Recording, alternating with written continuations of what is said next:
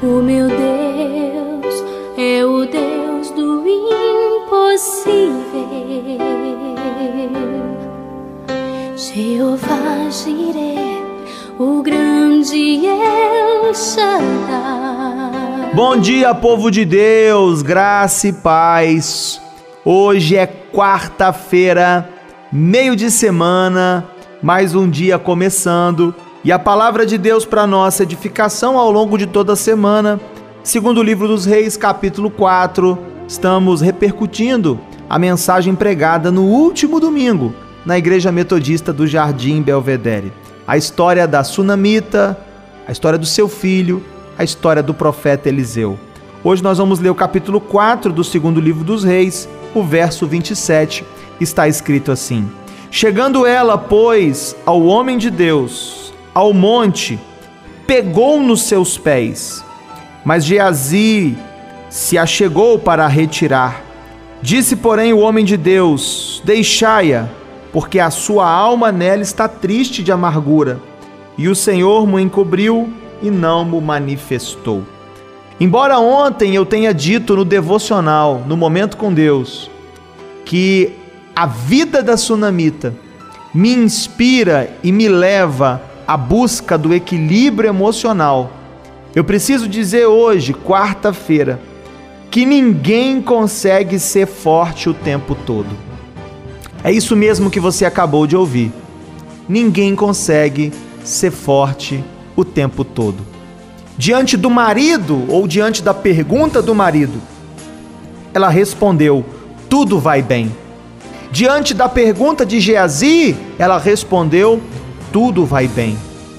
O momento era desafiador, seu filho tinha morrido, mas ela se mostrou forte, ela se mostrou equilibrada.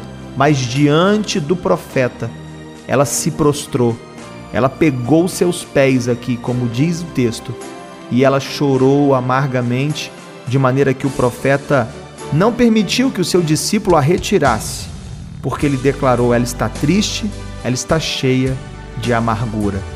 Talvez você tenha sido forte por muito tempo. Talvez você tenha suportado muita coisa. Talvez você tenha experimentado muitas situações difíceis e você se manteve de pé. Mas entenda que a estabilidade emocional, que a firmeza emocional não tem a ver com ser forte o tempo todo. Existem momentos em que a gente precisa se derramar.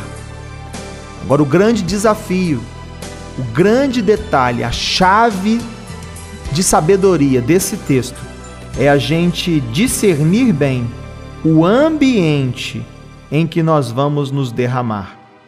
Ela não se derramou diante do marido, não se derramou diante do discípulo do profeta, mas ela se derrama diante do profeta que representava ali o próprio Deus. Talvez você esteja passando por um tempo difícil.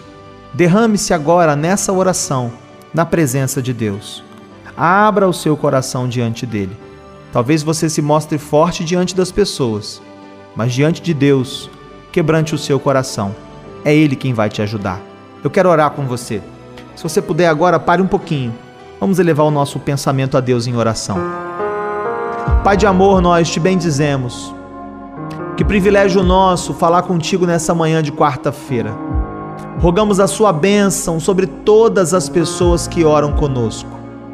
Pai querido, e algumas hoje experimentam o cansaço por terem sido fortes por muito tempo.